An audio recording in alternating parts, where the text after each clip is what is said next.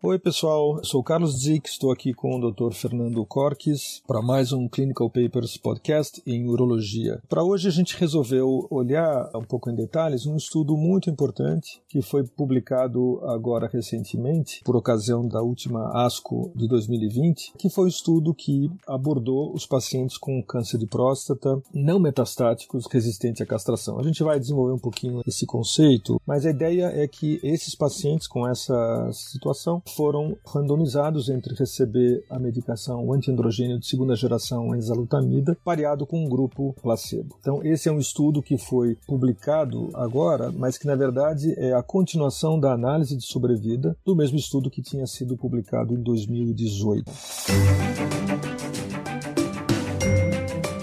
os melhores papers publicados interpretados a fundo por um time de especialistas em oncologia. Seja muito bem-vindo a mais um episódio do Clinical Papers Podcast.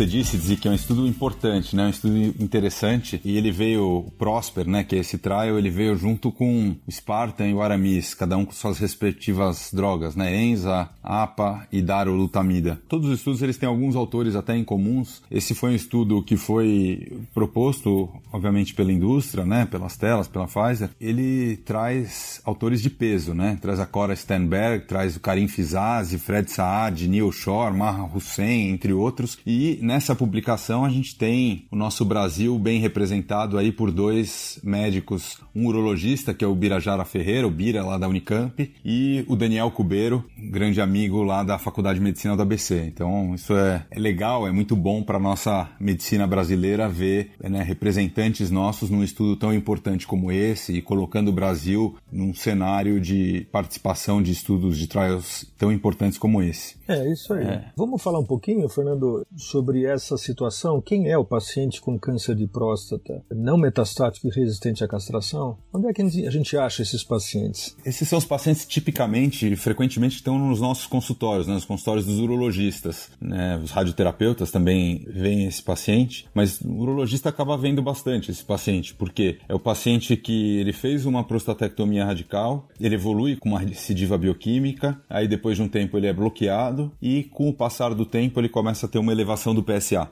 É, então, e aí se investiga e o que esse estudo usou e todos esses estudos usaram foram os, os critérios, os exames ditos convencionais, não os exames de última geração. Então, cintilografia óssea, exames de imagem para avaliar se existia ou não metástase e não se encontra metástase. Então, esse que é o dito paciente resistente à castração, ou seja, ele tem critérios de resistência à castração, tem níveis de testosterona abaixo de 50, um aumento progressivo de PSA com nível acima de 2 e não tem metástase em tomografia, ressonância ou na cintilografia óssea, né? Esse é um, um nome de uma situação também controversa, né? O que, que você acha sobre isso, Ziki? É, a gente tem conversado bastante, né, sobre as reuniões cerca desses estudos do uso da, do, da enzalutamida, que no caso do nosso estudo Prosper, né, que nós estamos comentando, que com a chegada das metodologias de imagem mais sensíveis, como é o caso do PET scan com, ou com FDG ou PET scan mais recentemente com PSMA, que é mais sensível para identificar aqueles nichos bem pequenos de metástases que não são visíveis em tomografia ou em ressonância. Então a gente se pergunta, falei, mas espera um pouquinho, será que existe esse paciente com câncer de próstata não metastático e resistente à castração? E vale a pena mencionar que num dos estudos, o estudo Spartan, que não usou enzalutamida, mas usou apalutamida, depois foi feita uma avaliação com PET scan com PSMA e a maioria dos pacientes que na metodologia, que no estadiamento convencional que não tinha metástases, apareciam metástases principalmente linfonodais na região da pelve, na região mesorreto, as regiões próximas das primeiras drenagens linfáticas, que na verdade esses pacientes, se você for lá ver de verdade, eles têm metástases, mas eles não são enxergados. Né? Então se ficou um pouquinho essa briga conceitual, né? Se afinal de contas esses pacientes existem ou não. Eu tive contato com esses pacientes, Fernando, pela primeira vez foi lá no ICESP. Sabe por quê? Porque lá a gente via uma quantidade grande de pacientes que tinham sido originalmente tratados com castração pura, porque não se acreditava que eles se beneficiariam de controle local. Então, ou eram os pacientes que se faziam um mau julgamento em relação à longevidade deles, então se pensava, bom, esse indivíduo tem uma comorbidade, não vai viver tanto assim, então vamos lá e faz só a castração. Ou pacientes que tinham PSA muito elevado e na avaliação inicial não tinha doença metastática e eram submetidos à castração. E aí o tempo caminhava, esses pacientes seguiam em frente, continuavam o segmento e não morriam, na verdade. E de repente vocês recebiam um paciente nessa situação, ele continuava sem metástase em estadiamento convencional e com PSA subindo e castrado. Né? Muitos desses iam para radioterapia primeiro, né, que era, era uma ideia, mas a maioria desses em algum momento voltava, tinha alguma resposta com a radioterapia, mas depois voltava a crescer o PSA e novamente ele estava dentro desse conceito de resistência à castração e sem metástase. A gente tem que tomar uma decisão, quer dizer, eu vou usar o estadiamento convencional ou eu vou apostar num estadiamento mais preciso como o PET scan com PSMA? Os melhores papers publicados interpretados a fundo por um time de especialistas em oncologia. Como é que você faz na, na tua prática, Fernando? Você costuma explorar esse estadiamento? Você quer saber com certeza? Chega um paciente que tem um estadiamento convencional sem metástase, ele está castrado, ele é um não metastático resistente à castração. Você se preocupa em fazer um PET scan com PSMA, por exemplo, para entender um pouquinho mais se ele tem doença visível ou não? Como é que você faz? Então, essa pergunta é muito boa, né? Eu acho que a gente precisa entender muito o que mudaria o nosso tratamento em cada cenário específico. É, porque, assim, se a gente vai pensar em usar a enzalutamida, a gente já tem a enzalutamida com um benefício comprovado em termos de ganho de sobrevida ou de desenvolvimento de metástases para o câncer de próstata resistente à castração metastático, né? E depois o não metastático. Então, se aparecer uma metástase ou não, a gente está autorizado e a gente tem benefício de usar essa droga independente. No câncer de próstata, hormônio sensível até antes disso, gente também tem benefício de usar enzalutamida. Então, em quase todos esses cenários, a gente tem benefício. A minha impressão é que às vezes essa, essa disputa é muito mais da indústria do que nossa. Então, ah, a gente vai usar, nesse cenário de não aparecer uma metástase, a gente não vai usar a biraterona, porque ela não está aprovada nesse cenário. Mas no próximo cenário, a gente já pode usar. Então, na prática, a gente já tem boas opções e na dúvida, a gente já tem boas opções que seriam hoje, principalmente ENZA e, e APA, independente do cenário. Se a gente pensa, ah, se aparecer uma única lesão metastático, vou pensar em tratar localmente, aí faz sentido a gente fazer o PET PSMA. Mas se não, se não é o caso, eu não vejo grandes benefícios, né? Um ponto importante é que aqui, na verdade, esses estudos, apesar, além de todas aquelas restrições, então, precisa ser um paciente castrado com uma doença resistente à castração, com PSA subindo acima de 2, com testosterona baixa, mas especificamente o benefício foi encontrado para pacientes com doubling time rápido, né, abaixo de 10 meses. Então, na verdade, é daí para lá. Os pacientes com doubling time mais lento, esses ainda não existe um, um tratamento, né? Essas drogas não se mostraram benéficas nesse cenário. Mas eu normalmente vou por aí, assim. Eu, eu vejo os exames convencionais como marcadores. Então a gente escolheu esses marcadores para avaliar. E nesse cenário que os marcadores são negativos, a gente tem benefício de usar essas drogas. Se a gente usar como marcador da doença o PET-PSMA, a gente não tem estudos ainda para isso. Mas, obviamente, esses pacientes que têm um PSA subindo, eles têm doença em algum lugar. A gente só não sabe, a gente não está vendo com os exames que a gente está usando. E como os estudos foram feitos baseado nisso, a gente segue esses estudos. Você pensa assim também?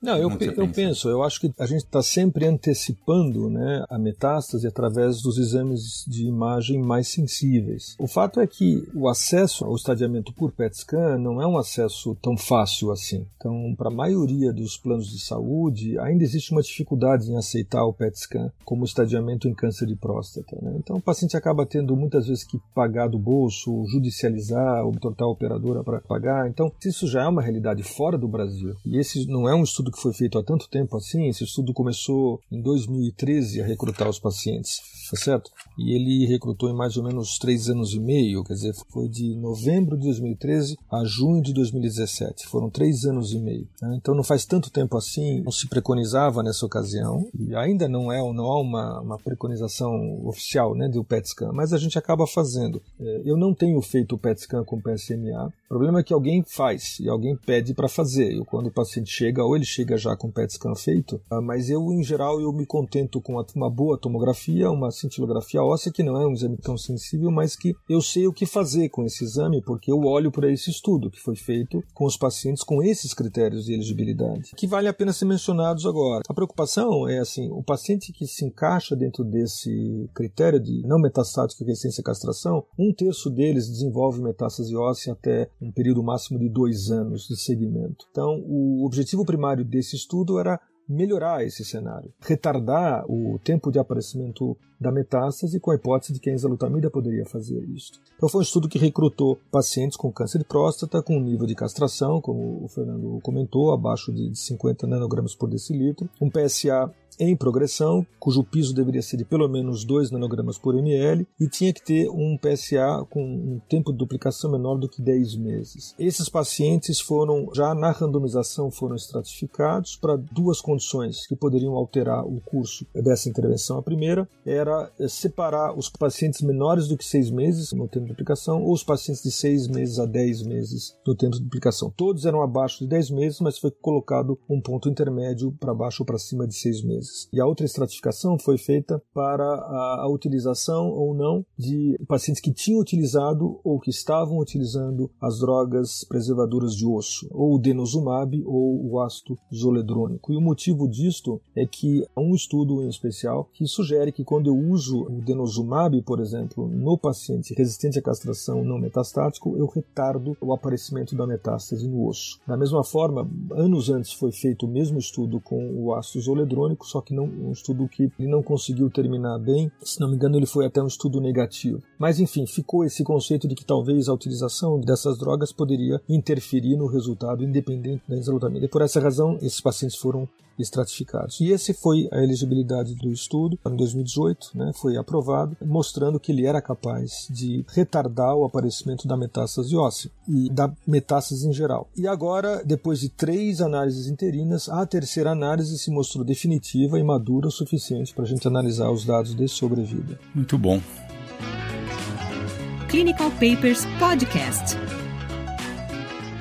Vamos para os resultados, então, Ziki? Uma coisa interessante também para a gente avaliar os resultados é que esse é um estudo que ele permitiu crossover ao término, né? Então, quando os pacientes atingiam o endpoint, os pacientes do grupo placebo, eles podiam receber enzalutamida. Isso aconteceu, isso é um dado a mais também para a gente avaliar. Então, no total foram 1.401 homens seguidos por esses quatro anos. Né? Tinha tido aquela análise inicial em 2018 e agora a análise final e o estudo ele é fechado nesse momento. Então, em relação aos endpoints, o endpoint primário era a sobrevida livre de metástase, né? da randomização até progressão radiográfica ou morte. Os secundários, sobrevida global, tempo para progressão de PSA, resposta de PSA, o chamado PFS2, né? ou tempo para segunda eh, ou terapia subsequente e vários outros outros. O mais importante desse estudo que ele acrescentou foi uma diferença na sobrevida global, né? não só na sobrevida livre de metástase, mas os pacientes que receberam enzalutamida e principalmente precocemente, né, eles tiveram um hazard ratio de 0,73 para a sobrevida global, que é um, é um ganho significativo. Né? Em relação à média de sobrevida, ela foi significativamente maior também, de um ano praticamente a mais para os pacientes que receberam enzalutamida de forma precoce, então de 67 meses versus 56 meses. Todos os outros endpoints também se mostraram melhores para o grupo que recebeu a enzalutamida. Isso é interessante porque a gente usa a sobrevida vida livre de metástase como um, um, surrogate marker, né? E o outro estudo garantiu a aprovação pelo FDA porque sobrevida livre de metástases passou a ser um fator subrogatório, surrogate, para sobrevida livre de doença. Esse estudo ele confirmou isso, né? Aquela primeira publicação de 2018 que já confirmava, agora se comprovou que realmente, além de sobrevida livre de metástases, esses pacientes tiveram uma sobrevida global maior, né? Sim, e eu acho interessante, tem um aspecto muito interessante do Prosper, que é assim, nem os pacientes e nem os investigadores locais sabiam do que, que se passava com o PSA. Quer dizer, o paciente entrava dentro do estudo e ele ia ser seguido, ele ia continuar dentro do estudo até a progressão radiológica, que era o endpoint primário, até a toxicidade, fosse limitante, alguma coisa que tivesse que parar a medicação, ou até a morte do paciente, por qualquer causa. Os pacientes que subiam o PSA, eles não paravam. Foi blindado para os pacientes e os investigadores locais o PSA. E no final, depois que, ou seja, seja, tinham vários pacientes que subiam o PSA, mas eles não tinham nem progressão radiológica, toleravam bem estavam vivos e continuavam a tomar medicação. E só ao final, quando o tempo de sobrevida maduro possibilitou a, a finalização do estudo e a abertura do cegamento, e que foi possível se fazer análise também em relação ao PSA. Esse eu achei um dado extremamente interessante, que é um pouco a prática da gente. Né? Isso, na verdade, não só com a exolutamida, quando a gente usa mesmo na doença metastática, ou quando os pacientes tomam a biraterona, a gente insiste com os pacientes, fala assim, olha, não é o PSA em elevação, não é o único critério para troca de tratamento, para a gente modificar o tratamento. Esse é um conceito importante, já desde quando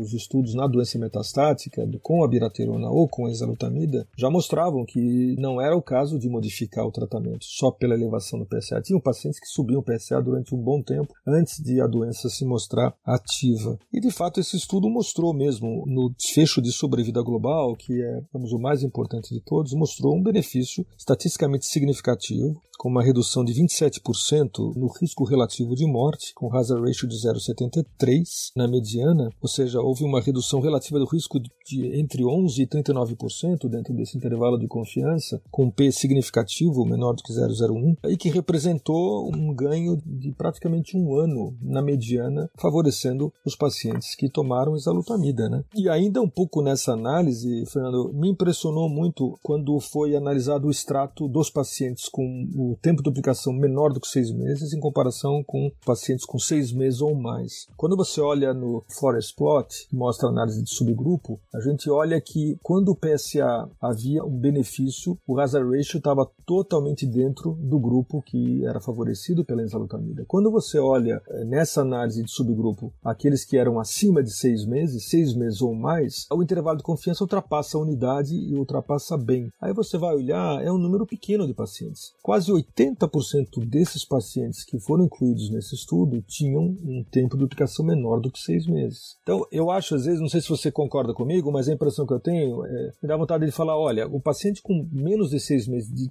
duplicação, eu tenho certeza que eu estou ajudando o paciente aumentando a sobrevida. No entanto, no paciente acima de seis meses, seis meses ou mais, é uma análise de subgrupo, é um número pequeno de pacientes, nós estamos falando de pouco mais de 20% da população total. Talvez não é suficiente para a gente afirmar isso, embora estava dentro dos critérios de elegibilidade. Na conclusão, você inferior a 10 meses, tá certo? Ou seja, mesmo acima de 6 meses, mas inferior, inferior a 10 meses, você já tem respaldo para usar o remédio. Mas ele levanta a dúvida: será que esse grupo realmente entre 6 meses e 10 meses de fato se beneficia? Veja, é uma medicação que ela foi tomada por esses pacientes na mediana ao redor de 40 meses, bastante tempo, 30 e 40 meses, que é um custo bastante elevado. Na minha prática, eu não teria dúvida em usar nos pacientes com menos de 6 meses de duplicação, mas eu teria uma certa dúvida em relação a essa população de pacientes com 6 meses ou mais de duplicação do PSA. Eu não sei se você tem essa mesma impressão. Eu acho que sim. Eu acho que o tempo de duplicação até é uma coisa curiosa, né? Porque apesar de parecer um número também absoluto, o tempo de duplicação, você joga na forma e acabou e é esse daqui. Mas se você pega na fórmula e põe 5 entradas, ou põe 10 entradas, ou põe 3 entradas, põe só as mais recentes, ele, ele, muda absurdamente, né? Eu já fiz algumas vezes esses exercícios com alguns pacientes. Você pega, você tem todo o histórico de PSA dele, você joga todos lá desde o PSA mais baixo, ele vai sofrendo desvio por todos. E a impressão é que eu tenho que esse tempo de duplicação de PSA é um número dinâmico. Então, se você pegar uma fase mais inicial da doença, ele vai ser mais longo. Conforme a doença vai ficando mais agressiva, ele vai vai mudando a curva, ele fica um tempo de duplicação maior, mais rápido. E aí talvez cada vez mais vai fazer sentido usar essas medicações, né? Cada vez mais ele vai ter benefício de um tratamento adicional. Então eu concordo com você, eu acho que também é questão da gente esperar o momento certo de entrar e quase todo mundo vai acabar tendo esse critério, né? O que essa nossa população mostra, a maioria dos pacientes acaba tendo um shift para a esquerda para ter um tempo de duplicação mais rápido. A minoria tem um tempo entre 6 e 10, apesar de a gente pegar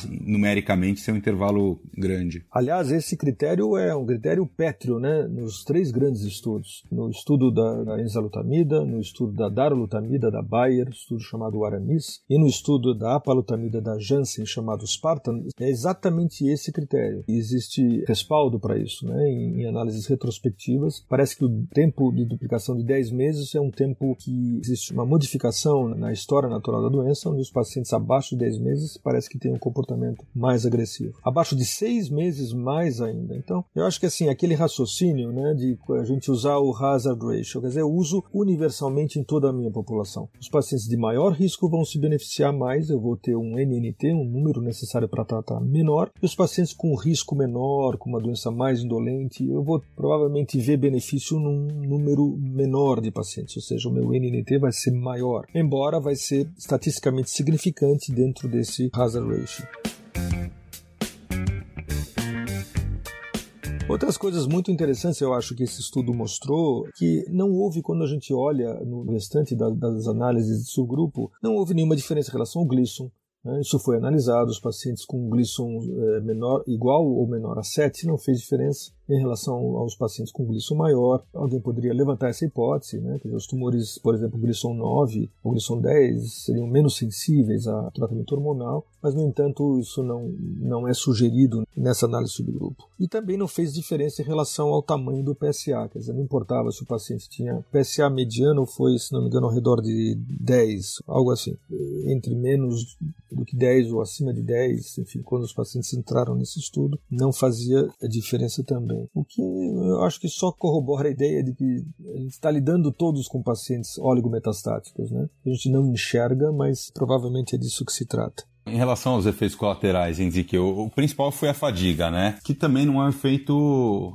tão desprezível nessa população de pacientes, né? Quase metade dos pacientes reportaram um grau significativo de fadiga. Está falando de um remédio que, em tese, aí a média de tempo de uso desses pacientes foi de quase 3 anos, né? 34 meses, mais ou menos. Qual que é a tua visão desse efeito colateral? Você acha que esse efeito colateral nesse perfil de paciente acaba valendo o benefício de começar tão cedo essa medicação? Né? Porque esse seria um ponto também, né? A qualidade de vida, que até era um dos objetivos desse estudo avaliar, mas isso acabou não sendo reportado reportado de forma mais aprofundada nesses estudos. Sim, eu acho que a fadiga é uma coisa importante, a gente vê isso na prática, né? Na prática a gente vê não só a fadiga física como a fadiga mental, né? É uma medicação que das três drogas antiandrogênicas periféricas de segunda geração, parece que a enzalutamida é a droga que mais penetra dentro do sistema nervoso central. Então tem a maior chance de causar alterações de cognição e não é à toa que foi a droga que teve a maior chance de causar convulsões nos pacientes. Tá? Houve aqui um número de convulsões. Acho que não é tão importante isso, número pequeno, foram três casos, mas não importa, quer dizer, isso já tinha sido anunciado nos estudos na doença metastática e que é mais ou menos coerente com os achados aqui. O que um pouco me chamou a atenção foi, ainda que número pequeno, foram as situações de toxicidade cardiovascular. Né? Então, houveram 2% só no grupo da enzalutamida, cujo óbito foi causado por doença cardiovascular, por infarto agudo do miocárdio. 2% eram 14 pacientes. Só que é o seguinte, desses 14, 10 pacientes tinham problemas cardíacos atuais ou tinham tido problemas prévios quando eu tenho uma medicação, uma outra medicação que não causa, que não tem esse perfil,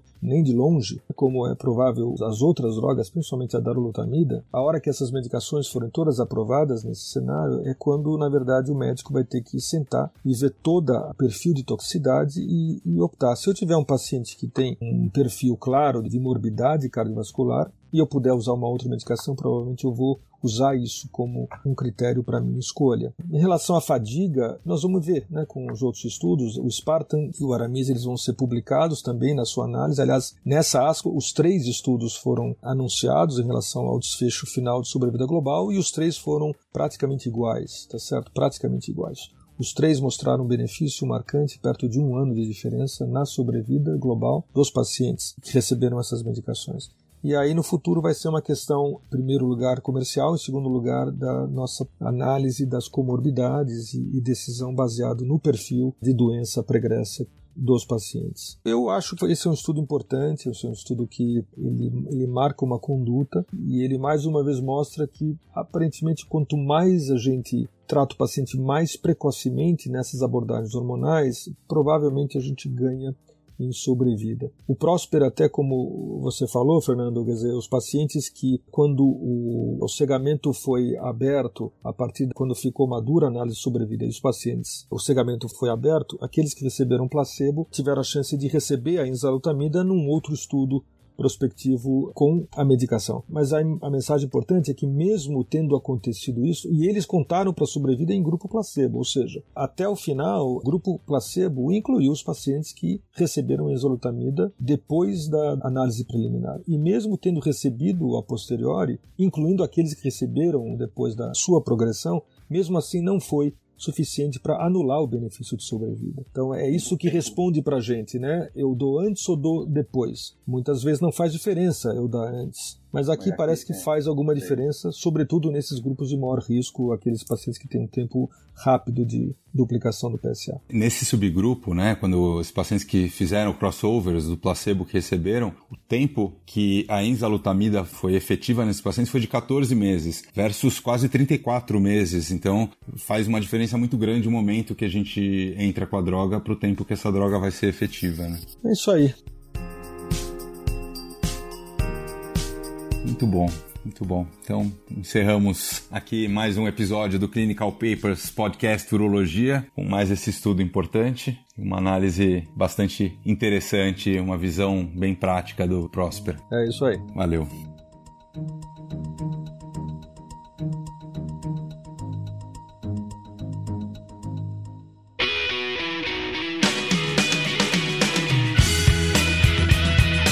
Você ouviu Clinical Papers Podcast. A medicina que você faz hoje pode não ser a de amanhã. Mantenha-se atualizado com o Clinical Papers Podcast.